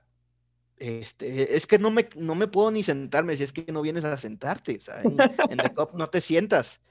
Este, ella sí entendía el, entiende el fútbol como los rockstars, porque sabe quién es Allison, sabe quién es Salah, sabe quién es bueno, ya, yo creo que son los dos rockstars que tiene Liverpool, porque ni siquiera Van Dyke, yo creo Van Dyke es muy localero. Este, pero si alguien tienes que conocer siendo global en el fútbol, Salah y Allison, este, y ya. Entonces, ya cuando ve a Allison en la portería, pues ahí echando baba, ¿no? Porque obviamente está guapísimo el tipo. Y luego ves a Salah corriendo, que verlo correr en vivo es una gacela es impresionante lo que corre. Pero, ok, quitando eso, lo que envuelve Anfield. Cuando escuchó el Jules Never Walk Alone, con todo el mundo cantándolo, ella ahí sí fue como que guardó silencio y lo vio. Y dice, y le digo, cualquiera, en serio, cualquiera en el mundo que le vaya a Liverpool, muere por estar escuchando esto en vivo. Concéntrate, este, guárdatelo en la mente. claro. Este, sí, y sí, o sea, lo entendió así. Ya después los dos, las otras dos horas fue un martirio para ella. Entonces, pues no un martirio, pero yo decía, es que, y no sé qué. Y es como que, ah, sí, sí, sí. Sí, me imagino. Y, yo creo que así respondo tu otra pregunta de la anterior que me hiciste, ¿cómo le haces para, para enamorar a alguien o introducirlo al fútbol? Es complicado que alguien que no entiende el fútbol desde la concepción. Desde la pasión. Desde la pasión este, muy difícilmente va, pues va a entender el fútbol como tal. O sea, nadie va a entender el fútbol como uno propio. Y ahí incluyo a los del Madrid, que le lloran hoy a Cristiano Ronaldo. O sea, yo no entiendo tu forma de ver el fútbol. O sea, si mañana se va a Salah, pues ah, ya se puede Salah, no pasa nada. Se va Van Dyke, eh, se fue Van Dyke, se va Allison, ya vendrá Mignolet Tocarius, me, me importa poco quién esté este, pues, yo le voy a la institución como tal. Así, este pasa. Eh, y lo, lo, dimensioné mucho ahora con la eliminación del Madrid, con cómo vi las viudas de Madrid en, en Twitter. Madre de Dios. o sea, bueno, pues ya, les queda lo que yo daría por estar peleando la liga, ¿no? Sí ahí estoy sufriendo por terminar en el top 4, pero si no pasa top 4 no me importa, realmente la Champions no me quita el sueño como tal, yo prefiero ganarte la Premier. Y creo que esa es la magia de este fútbol. Y nosotros, creo que así lo entendemos, no solo nosotros, los que le van bien, bien al Chelsea, o los que le van bien, bien al United, o, los que entienden, o sea, los que no le van a la marca, pues. Claro. Y los que les este, gusta como tal el fútbol. Los que entienden ¿Qué significa el Nottingham Forest, el Derby County que hoy se salvó un partidazo? Los que entienden qué significa el Sunderland, no vas a menospreciar jugar contra el Sunderland. Como un culeo, como un madridista que menosprecia jugar contra el Elche, probablemente, o menosprecia jugar contra el, el que me digas de España. El Eibar, el Rayo, claro. Lo menosprecian. Si para ellos pudieran jugar Barcelona las treinta y tantas jornadas, van a jugar contra el Barcelona las treinta y tantas jugadas. Y son formas distintas que yo no concibo. Y, si así está mal, ahora imagínate el tipo que está a 20 mil kilómetros de distancia, que no se da el tiempo de investigar bien, de ampliar el panorama, pues se hace como un teléfono descompuesto. Si ya es nefasto el hecho de menospreciar a X Club, ahora imagínate que no lo entiendas y aún así menosprecies, es como que, ¿de qué me estás hablando? No es así. Sí, claro. Cuéntame cómo, digo, me platicaste ahí por, por WhatsApp antes de, la entrevista, eh, el proceso de conseguir boletos, creo que fue en, en esta última ocasión que tuviste ahí un, un mm. pequeño altercado mafioso, no sé si nos puedas compartir. Fue, fue la primera vez. Ah, Mira, cuando, yo cuando armé mi viaje a Liverpool, lo armé con seis meses de anticipación y no tenía una idea de qué iba a hacer. No tenía la menor idea. Yo solamente sabía que llegaba a Heathrow, el aeropuerto de Londres, y de ahí ya no sé. Entonces, estaba en el gimnasio un día y... Bueno, eso fue después. Me compré la membresía internacional, o no, la membresía buena, la, grande, la, la, compré. Este, porque esa es la que te da oportunidad de comprar boleto, de hacer filas por boleto. Entonces se abren dos ventanas al año para comprar los boletos de la primera y de la segunda vuelta. Yo iba en segunda vuelta en febrero, no, o sea, imposible. Este, no pude comprarla, gasté a, lo, a en la membresía, este, porque yo creo que esas membresías es nomás para sacar dinero, para es, yo lo veo como para comprarte los, los adornitos que te dan, porque realmente pues, no sirve de nada esa membresía. Em, y eso, o sea, no pude comprar el boleto. Entonces, investigando, la página que más confiable se me hizo fue esa que comentaba StopHub. Eh, pues los compré, 5 mil pesos. Dije, bueno, pues ya ni modo. Ya. Llego a Liverpool y nadie me, o sea, yo hablaba con el, con el tipo por, por mail, pero era muy, muy, muy seco. Ok, yes, y ya. Entonces yo hablo al hotel y les digo, oigan, si me pueden recibir ahí un boleto. Y no, no, no, no, no nos hacemos responsables y no sé qué. Y los entiendo porque ha de ser muy como pues tentador, ¿no? Tener un boleto de Anfield en las manos. claro. Entonces desapareces, obviamente. Pero yo no sabía que era abono. Yo entendía que me iban a mandar un papel de, de, Anfield y pues no, no fue así. Eh, era abono. Llego a Liverpool. Antes de eso conocí a Peter Carney, que es el miembro de Spirit of Shankly, que es la organización más importante de aficionados de Liverpool. Eh, a él lo conocí porque entré a, TripAdvisor y puse Tours Anfield. Más que para buscar un tour, sino para ver si valía la pena realmente porque estaban remodelando la tribuna de, Anfield. Entonces yo no sabía qué tanto valía la pena pagar lo que cobraban por conocerlo, si me iban a dejar entrar o no. Entonces, por cosas del destino, conocí a Peter, que él daba otros, otro tipo de tours. Igual tenían que ver con Liverpool, pero no en Anfield. Y lo contacté. Lo contacté. Bob y así, ¿no? Sí, no, no, no va a Pops, va a lugares muy emblemáticos. Por ah, ejemplo, donde, se firmó el acta constitutiva del club o donde se separaron Everton y Liverpool. Bueno, Everton se, donde decidió separarse porque no existía Liverpool. Se separó de Anfield. Eh, te lleva, ¿cómo se llama? Como el Prince algo. El castillito que tiene el Everton en su escudo existe en la, vida real. Yo no tenía la idea de que existía. son unos castillitos de medio metro probablemente. O sea, son unas casitas como un asador, pues, del tamaño de un asador, pero así eh, de forma de castillo. Nos, me llevó a ese lugar. bueno, lo contacté y le dije, este, hoy oh, de México. El tipo, tipazo, en serio que tipazo. Este, me, me abrió las puertas estaba impresionado de, saber que hay un güey de México iba a pagar el, vuelo y lo que pagó por ir. Estaba impresionado y él decía, es que yo no soy el único, yo porque ahorita me alcanza el dinero, pero yo creo que si el poder adquisitivo en México fuera pues, más grande, mucha más gente vendría a ver a Liverpool. No como el United probablemente, porque hay muchos más aficionados al United aquí, pero pues sí de Liverpool Este, bueno, me atendió, tipazo, me dio el tour y le dije, mire, compré así el boleto. No están muy de acuerdo en ese sentido porque Liverpool, como te digo, es una ciudad que sigue siendo, o sea, el equipo sigue siendo de la ciudad, lo van a ver los de Liverpool. Entonces a ellos les molesta el hecho de que existan revendedores que le vendan a extranjeros y los entiendo completamente. Me dijo, le dije, por favor, hable con el güey, no le entiendo nada, no entiendo absolutamente nada de lo que me está diciendo. El acento de Scouser es tremendamente difícil, yo lo sufrí mucho porque no entendía qué me estaban diciendo. Entonces el güey habla con, con el tipo que me vende el boleto y me dice, vas a tener que ir a un pub que está como a cuatro o cinco cuadras de, de, Anfield. Y ahí te va a dar, me dijo la card. Y yo le dije, ¿cómo card? ahí dije, no, es abono, no es boleto. Yo decía, no, pues voy a comprarle un cuadro bonito para ponerlo y enmarcarlo. No, era abono. Dije, bueno, ya ni modo. Llego al pub y pregunto, creo que se llamaba Eduardo, una cosa así. Era un hombre muy inglés.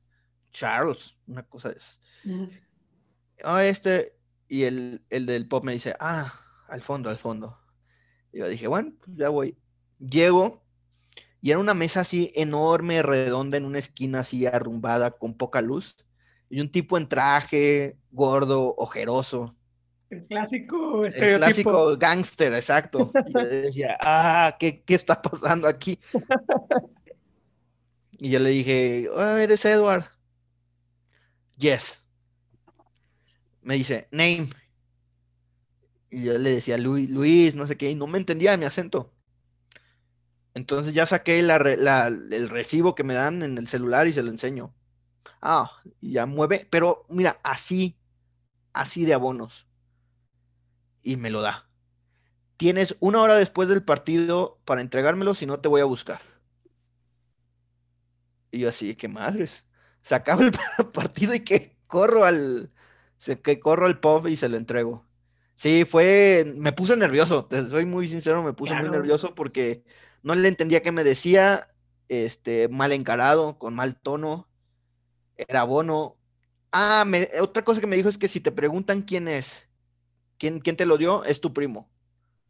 Entonces, ah, tengo la marca aquí que dice hecho en México, ¿cómo voy a decir que tengo un primo en, en, o sea, obviamente yo me veía que no era de ahí. Yo no pasaba como inglés ni cerca. Entonces, como decía que mi primo Edward James, no sé qué, iba a ser primo de Luis Hernández? No había forma. Y me decían, si te lo quito, puede haber consecuencias. Y yo, pues, ¿consecuencias de, de, qué me estás hablando? No, no entendí si consecuencias para él o consecuencias para mí. O sí, pero dije, no, no, no, no. Afortunadamente, otro choque cultural es que ahí hay como escáneres. Entonces tú pasas el abono y pasas. No es como que alguien te lo checa o algo así. Entonces, pues no, no tuve ninguna. Nadie te preguntó ni nada. Nada, nada, nada. Obviamente, pues te comportas porque pues no te quieres meter en problemas. No sabes si gritar algo te pueda meter en problemas como aquí, que le puedes mentar la madre a alguien y. O sea, ya. Si gritas algo, muy probablemente esté mal visto. O sea, imagínate que malamente, yo no lo hago, eh, le soy muy sincero, no lo hago, pero hay gritos racistas en México y está muy normalizado, malamente está normalizado. Pues, imagínate cuántos tontos que gritan cosas racistas en México van y gritarían lo mismo en México, en Inglaterra, pues es cárcel. Allá no se andan con cosas. Entonces yo no, no quise meterme en problemas, no grita absolutamente nada. No porque sea racista, porque obviamente no lo soy, pero no quiero gritar algo y que lo tomen mal. Se pueda malinterpretar, claro. Cualquier insulto que sea, ¿no? Entonces, pues yo callado, vi el partido. Por eso te digo que no lo disfruté tanto. No fue mi hit. Este, ya lo entregué y no hubo bronca. Regreso a Anfield, te digo que eran como cinco cuadras. La gente terminado el partido, como no puedes tomar en los estadios, salen los pops y ahí están tomando fuera. Eh, le digo a Peter, me despido, les digo, ya me voy a Londres. Y dio la casualidad que la semana anterior Liverpool empató en FA Cup con, con West Ham.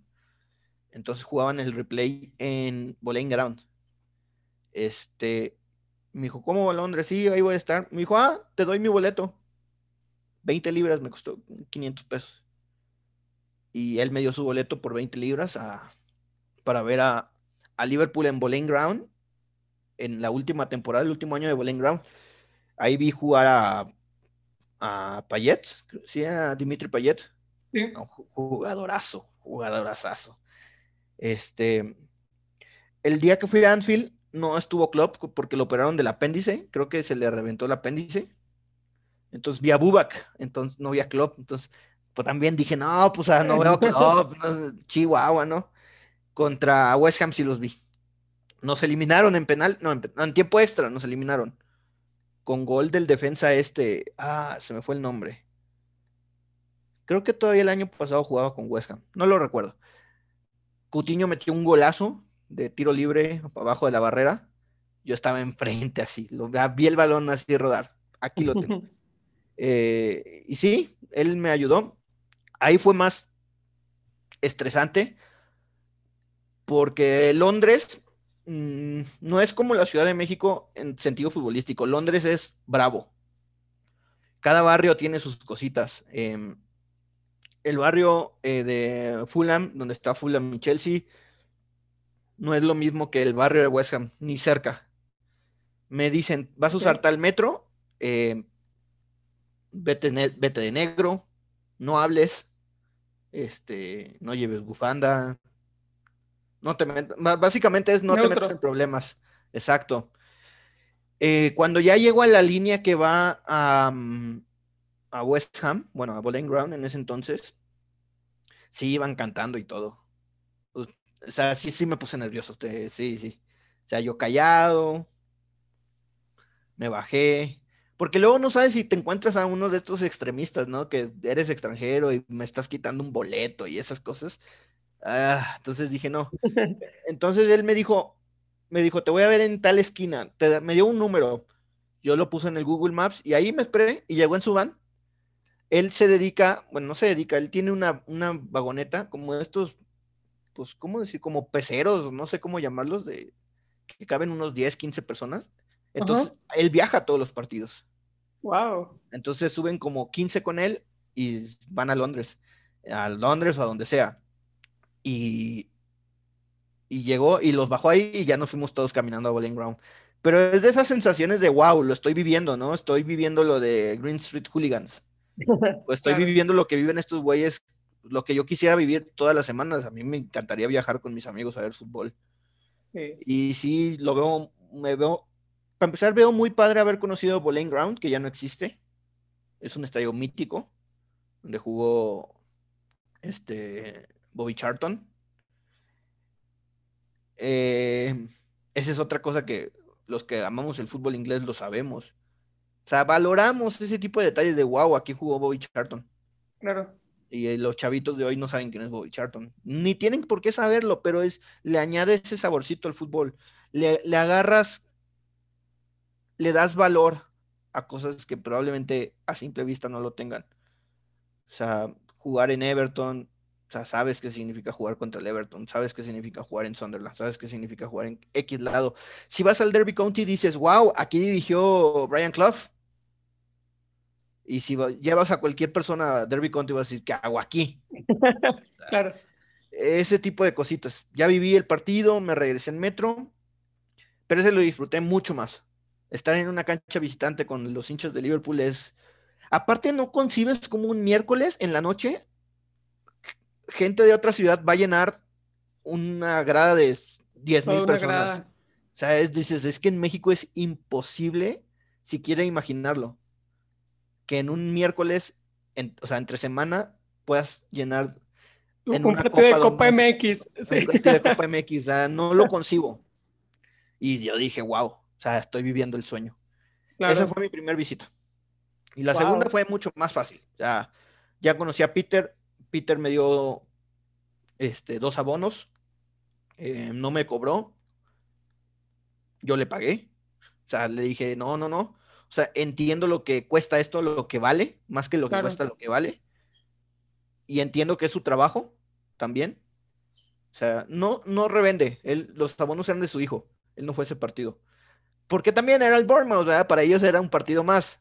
Pero entienden eso que para otros es el, la meta de la vida. Una oportunidad única, tal vez. Exacto. Claro. Entonces, eh, me dio el tour otra vez. El tour lo puedo tomar las veces que sea. Siempre lo, siempre es padrísimo. Em, y sí, le pagué, me dijo, no, no me pague. Le dije, entiendo que es tu trabajo, Peter, acéptalo. Porque Liverpool lo conocemos de afuera como wow, la ciudad de Liverpool Fútbol Club y la ciudad de los Beatles.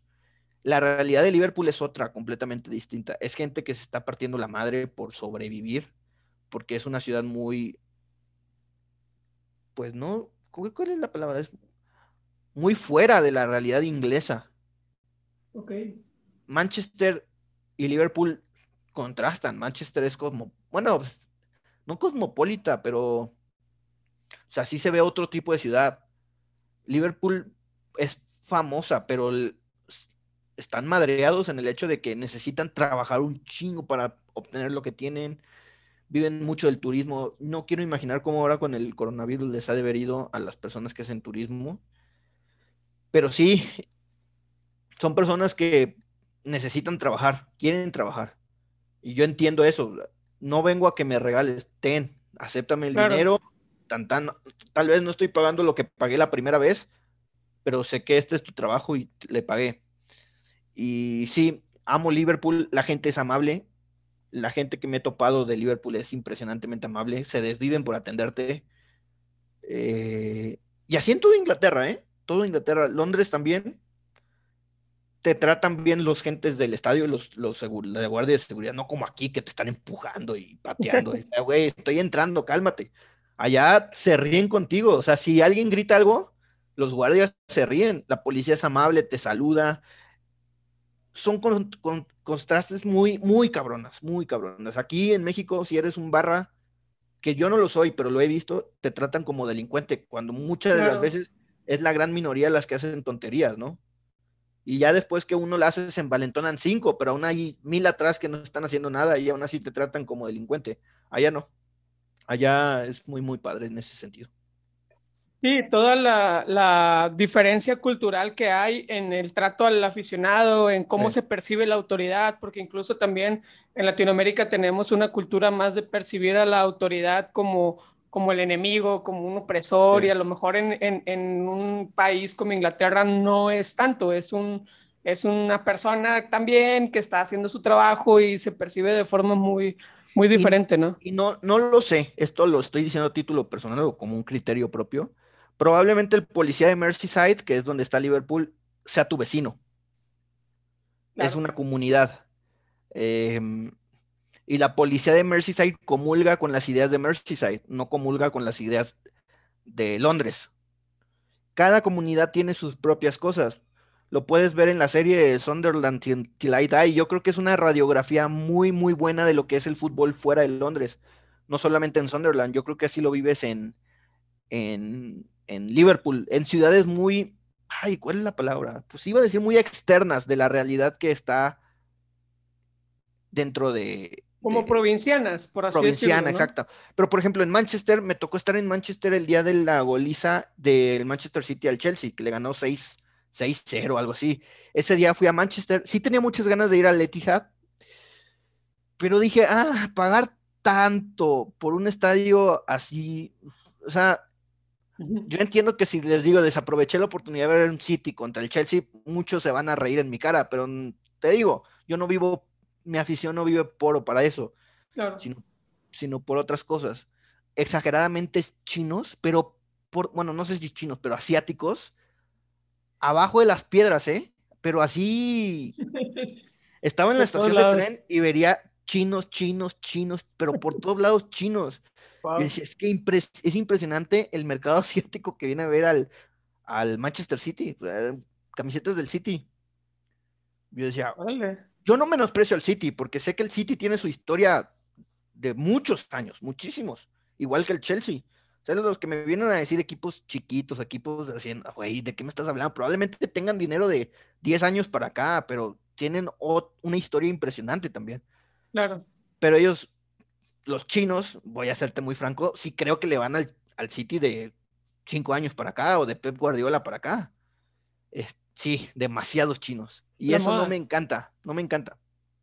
Ok, y bueno, tomando en cuenta todo esto que, que nos has platicado, tu experiencia con, los, con el revendedor, con, con este Edward que, que, viaja acompañando al equipo, Peter, perdón, eh, con el Ese, ese, bueno, me imagino que para ti debe haber sido un sabor medio agridulce que, que, que tu esposa a lo mejor no haya al principio disfrutado tanto el, el, el, el, estar en Anfield. ¿Hay algo que tú le cambiarías al fútbol? Al fútbol. Deporte, deporte, este, social, cultural, en general al fútbol, ¿hay algo que le cambiarías? Que lo haría menos burgués. Menos burgués. Eh, bajaría, mira, no sé si los salarios, realmente pues cada quien paga lo que puede pagar y yo no soy, yo no soy enemigo de que los jugadores ganan lo que ganen. O sea, a mí, pues, si al club le alcanza para pagar eso.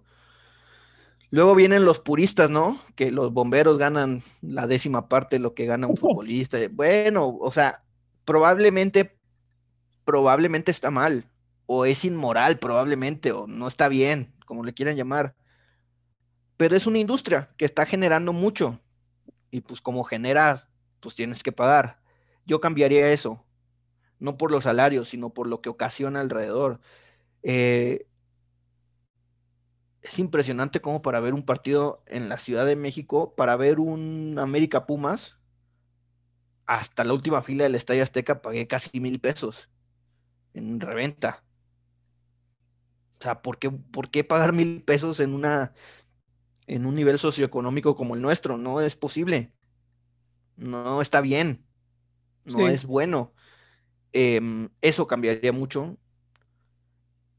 Eh, ¿Qué otra cosa cambiaría? En México el sistema de ascensos y descensos a mí me duele mucho no, no aspirar a un ascenso. No aspirar a jugar contra los mejores siempre es triste pero eso lo veo como un aficionado de liga de expansión. No sé si a un americanista o a un tigre o un rayado le importe, porque pues ellos están peleando arriba, su realidad es otra. Eh, yo, por ejemplo, tú me dices que le vas a Tigres, pero también le vas a Liverpool, y yo entiendo que tú dirías, sabes que a mí sí me gustaría un sistema de fútbol justo, como en Inglaterra. Creo que el fútbol justo existe en Inglaterra, en todos los sentidos. De acuerdo. Porque le pagan bien a los jugadores los equipos reciben dinero justo por televisión. Eh, se les entregan millonadas. Así se hace el 20 o el primero. Obviamente, pues conforme vas, te van clasificando, te pagan. Exacto. Pero bueno, descienden tres y ascienden dos de manera directa y uno en playoff. Ese sistema me encanta. Que los equipos no profesionales tengan algún día la aspiración este, legítima de jugar fútbol profesional en la cuarta división Creo que ese es el sueño de cualquier aficionado. Creo que el, mejor aficionado al fútbol es el aficionado al, fútbol inglés. Seas chino, mexicano, gringo, lo que seas. Si te gusta el fútbol inglés, el sistema de competencia, el fútbol inglés, te gusta el fútbol. Si te gusta el sistema, llámese el americano, la MLS, te gusta el fútbol, pero no te gusta, no o sea, te gusta el producto, pues. A mí me encanta, o sea, yo sí te puedo ver el tráfico que soy un Galaxy contra el, contra el LAFC, me gusta, pero no me gusta el hecho de que pues, no, te, no tengas un castigo o una mala temporada. Claro. Si ya me causaba conflicto con la NBA. y la, NFL. Sí. Que bueno, la NFL se minimiza un poco con el hecho del, draft y esas cosas, eh, pero es a la inversa, o sea, si tienes una mala temporada te va mejor en el draft. Sí, en la NBA es igual. En la NBA es igual. No sé si eso me encanta, pero sí te puedo ver un LAFC contra Galaxy, o sea, no, no tengo ningún problema. Pero si te gusta el fútbol, te tiene que gustar el fútbol inglés. Porque qué, qué, qué lindo tener la ilusión de ser no sé, el More Campbell, que hace cinco años estabas en Non-League y hoy estás en la cuarta división. O qué feo ser Sunderland, que hace cinco años, bueno, yo vi al Sunderland, yo vi en Sunderland en Premier hace 2016, que son cinco años. Cinco años. Este, cinco años. Y esa es otra mufa. Los dos que he visto, rivales de Liverpool, han descendido, ¿eh? El Bournemouth descendió y el Sunderland el descendió. El West Ham se salvó un poquito, pero ellos los vienen fake up, entonces no, no se cumple el ciclo. pero, pero los que veo contra Liverpool en Premier han descendido. Ese tipo de cosas de que pues, Sunderland está en tercera división. En Championship, no, en One League, ¿no? En League One, sí, tercera división. Sí, sí, sí. Y hoy se jugaban, a ver si quedaban locales en, la promoción, no sé cómo habrán quedado. Eh, Sunderland me gusta mucho. Le agarré cariño por verlos. Los vi en vivo y eso, quieras o no, cuenta. Claro. Este, ese tipo de cosas. Eso cambiaría. Yo quisiera que todo el fútbol tratara de imitar el fútbol inglés en ese sentido. Es imposible. Es imposible. Ni siquiera España puede. No, y porque la cultura misma, o sea, siento que los ingleses, el, bueno, a lo mejor estoy exagerando, pero el 40% de la cultura inglesa rodea mucho al fútbol. Y, y, lo ves porque tienen seis divisiones, o sea, tienen infinidad de equipos. Londres tiene, que son 10 equipos, 11 equipos de fútbol, nada más en Londres. Entonces, eh, y, y, creo que muy difícilmente puedas ver eso, ese arraigo al, al, fútbol en alguna otra parte del mundo. Más allá de que en Argentina están locos por, por de, de, pasión, más allá de eso, siento que el arraigo al, al, al deporte como tal es, es inigualable al que tienen en Inglaterra. Sí, es impresionante cómo viajan, a mí me encanta eso, cómo van a todos lados, sea Uzbekistán o sea el equipo de lado. Ese, ese tipo de cositas, a mí me gustaría que todo el mundo pudiera aspirar a eso en el nivel futbolístico, pero es imposible. Ya lo de menos es un ascenso y descenso en las primeras dos divisiones. Claro. Ya no hablemos de las primeras tres, que mira, te soy muy sincero, yo viví toda mi vida, la gran parte de mi vida futbolística yendo de la Jaiba, ese estado en la tercera categoría. O sea, entiendo ese sufrimiento, pero también entiendo que no hay tanta afición. O sea, yo le voy a, un equipo que sí ha tenido éxitos en primera división. Mm, existía un, no sé, los vaqueros de Apodaca, pues nadie le va a los vaqueros de Apodaca. Entonces entiendo que, que es difícil irte más allá. Pero sí hay mucha gente que le va al Club Alexandra en, en la tercera división inglesa. Esa es la gran diferencia. Y eso es que quisiera que, que, todo el mundo fuera así. Y bueno, creo, que lo, linkamos un poquito también eh, tu, respuesta anterior con la, última pregunta que tengo aquí, que es, eh, ¿cuál sería tu, pináculo deportivo, el, momento cumbre para, para ti relacionado al fútbol? Eh, si ya lo viviste, si todavía no lo, no lo has vivido, ¿cuál sería? Uh, ver, con Liverpool me gustaría estar en cualquier partido de Champions en Anfield. Creo que el, el euroambiente en Liverpool ha de ser punto y aparte, ¿no? Eh, y, y, lo he reafirmado últimamente porque se acaba de hacer cumplir dos años de lo de Barcelona. De Barcelona. ¿sí? sí. Entonces, lo que fue eso, yendo 3-0 abajo contra un equipo donde juegas contra Messi, cualquier otro iría derrotado al estadio, ¿eh? ya mentalmente tumbado, porque ni siquiera la Roma lo tenía tan difícil, porque la Roma anotó en, en, en Barcelona. O sea, eso dice, wow, así entiendo el fútbol, así vayas 5-0 abajo, así lo entiendo. Y que, y que, no jugó, creo que no jugó Salah ni Firmino. No jugó Salah, no jugó que, Firmino. Que había, que había grandes ausencias. Cuando vi la alineación, dije, eh, va a estar divertido. Eso dije, va a estar divertido. Nada más. Si, si mal Porque, no recuerdo, jugó, jugó Vignaldum de delantero, ¿no? Jugó, bueno, empezó en la banca, Vignaldum.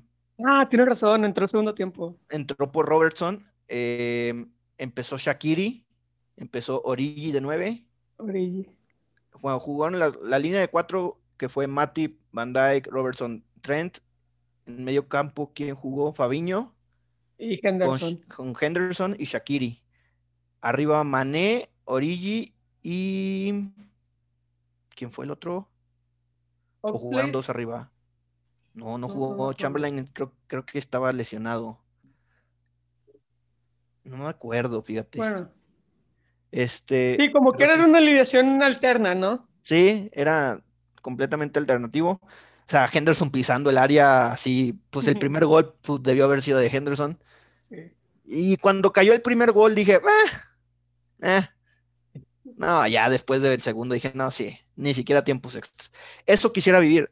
Quizá no ese partido, porque para que se vuelvan a hacer ese tipo de cosas, primero llegar a una semifinal de Champions, luego ir abajo, luego que la vuelta sea en Anfield. O sea, fue una combinación de factores que no sé realmente si se vuelva a repetir. ¿Se podrá repetir una semifinal de vuelta en Anfield? pero contra el Barcelona de Messi, yendo 3-0 abajo y remontándole. claro. y, al final sea remontándole sin dos de tus titulares indiscutibles. O sea, necesitando tres goles sin dos de tus delanteros titulares, está cabrón, no lo vas a volver a vivir. Sí, sí, sí, no vuelve a suceder. Este, pero cualquier partido de en Anfield de Europa me gustaría. Eso. Y, y Tampico, ufa. Mira, no me muero por jugar primera división. No me quita el sueño. No sé si lo vaya a ver algún día en mi vida. No es una meta como tal. No me muero por ser campeón, tampoco. Pero si me dices que quisieras vivir, yo te diría uh, jugar una Libertadores. La Jaiba juega una Libertadores. Que mi Jaiba juega una Libertadores. Ir a Argentina a ver a la Jaiba contra X equipo, el que sea. Eso diría, mm, ok, ya. Creo que eso sería. Ganar títulos, te juro que no me quito el sueño, ¿eh? No me. Bueno, cuando quedó campeón de la Liga de Expansión hace ahora en diciembre, que pitó el árbitro, obviamente lo festejé. Claro. Mordí. Pero a la media hora dije, bueno, ya. Ya. Sí, sí, pero como tú dices, o sea, yo, yo, yo, yo soy de la idea de que un, un verdadero aficionado al fútbol entiende que los campeonatos son, eh, ¿cómo decirlo? Son consecuencia de hacer bien las cosas. O sea, que no, que no, no, no, no es, es imposible ser campeón cada temporada, que es imposible eh, ser, ser finalista todas las temporadas. Eh, creo, que, creo que un verdadero aficionado, creo en lo personal que un verdadero aficionado al fútbol entiende que, que los campeonatos son consecuencias de hacer bien las cosas y, y que no realmente van a ser el, el, el mayor éxito deportivo de tu club. Te dan un nombre, dan un nombre. A mí los títulos me sirven para burlarme del correcaminos, nada más. Hasta ahí. No vivo por ser, no vivo porque mi equipo sea el mejor. hace poco escuché una historia, no sé si sigas a la media inglesa, que fue el Oxford, Oxford United. También de la League One. Sí, que creo que iban a lograr el peor récord de la historia, ¿no? Un, récord así de que no ganaban no sé cuántos partidos. O sea, un, un récord negativo. Y la gente se enojó porque evitaron ese récord. O sea, ganaron y rompieron ese récord. Entonces se, enojaron, se enojaron. Bueno, creo que así vivo yo. Si fuera por el récord negativo, bueno, pues vamos por el récord negativo, ¿no? Este, sí, así entiendo el fútbol, yo creo que así debe de ser, no debe ser por ganar. Obviamente ganar siempre es lindo y te da cosas padres, ¿no? Pero lo que te generan las memorias de un viaje, lo que te genera ir a un estadio de visita, lo que dices con el Atlas, lo que te genera, pues yo fui a Tantoyuca, un pueblo de Veracruz infumable que tuve que ir a ver a la Jaiba. Ese tipo de cosas son las que en verdad cuentan en el fútbol y así, así va a ser el resto de mi vida muy probablemente Ojalá no se me muera la pasión, pero como están los directivos hoy en día, cada vez es más difícil ser un aficionado auténtico. Y por eso creo que es, cada día me enamoro más del fútbol inglés porque, salvo esta estupidez de la Superliga, se mantiene la esencia de hace 50 años. El fútbol inglés es igual, competitivamente hablando, hace 50 años que hoy o antes de la Segunda Guerra Mundial que hoy sigue habiendo un campeón por puntos, siguen ascendiendo equipos de segunda, tercera, cuarta. Ese, esas cosas muy difícilmente van a cambiar allá porque la gente no va a permitir que cambie, cosa que aquí pues no, no sucede. Claro, aquí, aquí no tenemos esa, esa cultura de rechazar las malas decisiones como en Inglaterra, que, que precisamente eso es uno de los motivos por los cuales fracasó la Superliga, ¿no? Eh, que, la gente en Inglaterra, incluso hasta el gobierno, se tuvo que meter y, fue algo muy, muy, muy grande. Pero me quedo y, quiero cerrar con, con, esta reflexión que nos hiciste, que, que pues bueno, eh, los directivos poco a poco han ido matando esa, esa verdadera esencia del aficionado, pero que lo importante es tratar de, de seguirla manteniendo todos nosotros. ¿no? Sí, eh, yo lo veo con Orlegui, no es por hablar mal de Orlegui, pero no, no es como yo entiendo el fútbol. No, probablemente los del Santos así lo entiendan. Los de Atlas tampoco creo que entienden así el fútbol. Yo creo que Atlas lo entiende como, como yo. Es un equipo que un equipo que tiene 60 años sin ser campeón, 70 casi, este, pero pues no les importa eso. Contrario a las Chivas que sí viven por ganar uno más que el América, de eso vive esa afición. Claro. Este, pero pues, el Santos, pues sí es un equipo que apareció hace 30 años, le ha ido bien y están felices con Orlegui. Yo no estoy feliz con Orlegui, yo no estoy feliz que me estén cambiando al delantero de 15 años cada seis meses. Eh, ah, desafortunadamente lo que me toca vivir hoy, hemos estado peor, sí, hemos estado peor cosas que probablemente ni te pueda platicar aquí, pero hemos estado peor, créeme. Em, pero para allá va el fútbol mexicano, va para ser un producto televisivo, va para que las finales se jueguen en Nueva York, en Los Ángeles o en Miami, a eso le tira, porque pues ahí está el dinero, definitivamente, y ahí están los mexicanos que pueden pagar más por eso. Eh, para allá vamos, se está muriendo el fútbol mexicano en mi punto de vista y el fútbol a nivel global. Este, esto que pasó con la Superliga es un gran triunfo de la, de la, de la gente más eh, genuina aficionada al fútbol, los ingleses. Y creo que es lo que nos queda a los que entendemos al fútbol así, nada más. Bueno, espero que Espero que no tengas voz de profeta en este, en este caso de que el fútbol mexicano se está muriendo, porque sí, digo, la verdad es que yo soy un gran aficionado al fútbol mexicano también. A mí, mira, yo estoy contigo en cuanto a que el sistema de competencia sí o sí tiene que tener ascensos y descensos. Y yo desde años creo que lo más justo es un ascensos y descensos directos eh, quitar esa cosa de los cocientes y de los porcentajes a mí se me hace algo muy, muy tonto, la verdad, eh, porque más en el fútbol mexicano puede cambiar una cosa de un torneo a otro drásticamente, entonces tener un promedio como que no, no se me hace muy, muy correcto, pero también, por ejemplo, esta decisión de ampliar a dos equipos la, la liguilla y el repechaje, eh, creo que, creo que eh, fue una buena decisión en el sentido de, y, es algo que dijeron en la media inglesa, lo, dijo, lo dijo Nacho, un saludo si nos está escuchando, que lo, lo, que realmente te genera de un partido de fútbol es que te juegues algo. Sí. Que te juegues, que te juegues el ascenso, el descenso, entrar a la liguilla, eh, quedar en puestos de Europa League, etcétera, etcétera. Entonces, la última jornada regular, eh, por, ejemplo, Tigres y Chivas están jugando eso y el partido malo, 0-0, lo que sea, pero generaba interés porque si uno perdía podía quedarse fuera. Entonces, y eso creo que le ayuda al fútbol de cierta forma, ¿no? Eh, más allá de que sea para generar más dinero de entradas, porque son más partidos de repechaje, eso es independiente, pero creo que le aporta al fútbol en ese sentido de te estás jugando algo hasta la última jornada. Es algo que tienen las, los torneos largos y que los torneos cortos muchas veces no tienen. Pasó hoy, hoy precisamente con el Derby County y el Sheffield Wednesday. Ándale. Dos equipos históricos. Derby County iba perdiendo en el 78, 70 y algo, 2-3. Creo que había ganado solamente un partido en toda la segunda vuelta, una cosa de esas. Bueno, empatan a 3-3. Y minutos más tarde, el Rotterdam iba ganando 1-0 y lo empatan. Con ese resultado, el Derby quedó con 44. El Wickham quedó con 43. El Rotterdam con 42 en vez de 44, con mejor diferencia de goles. Y el Sheffield Wednesday desciende. O sea, del, del 21 al 24, o sea, 41, 42, 43 y 44 puntos.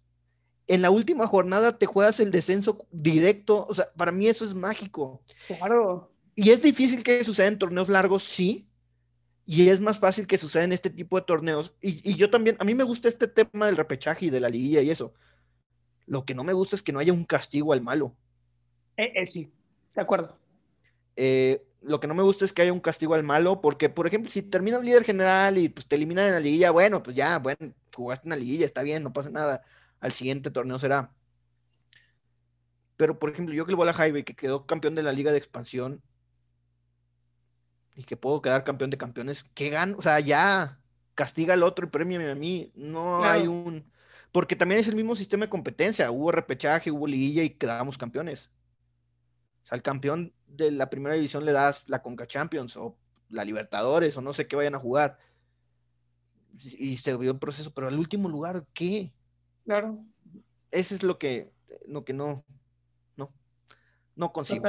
totalmente de acuerdo contigo. Y pues bueno, con esto cerramos esta, esta entrevista. Eh, Luis, tus redes sociales, tu canal de YouTube para que te vayan a buscar. Luis y el fútbol, en todos lados, menos en TikTok, fíjate, no le entiendo al TikTok. Este, intentaré entenderle en algún, en algún punto, pero yo no creo que tenga gracia para eso. Entonces, en YouTube, Twitter y Instagram, como Luis el Fútbol, ahí me encuentran. Muy bien, y pues bueno, amigos de Sociedad Redonda, les agradezco mucho por haber escuchado hasta el final esta entrevista. Yo soy Chuy Cavazos, nos vemos en la siguiente y al siguiente giro del balón. Hasta luego.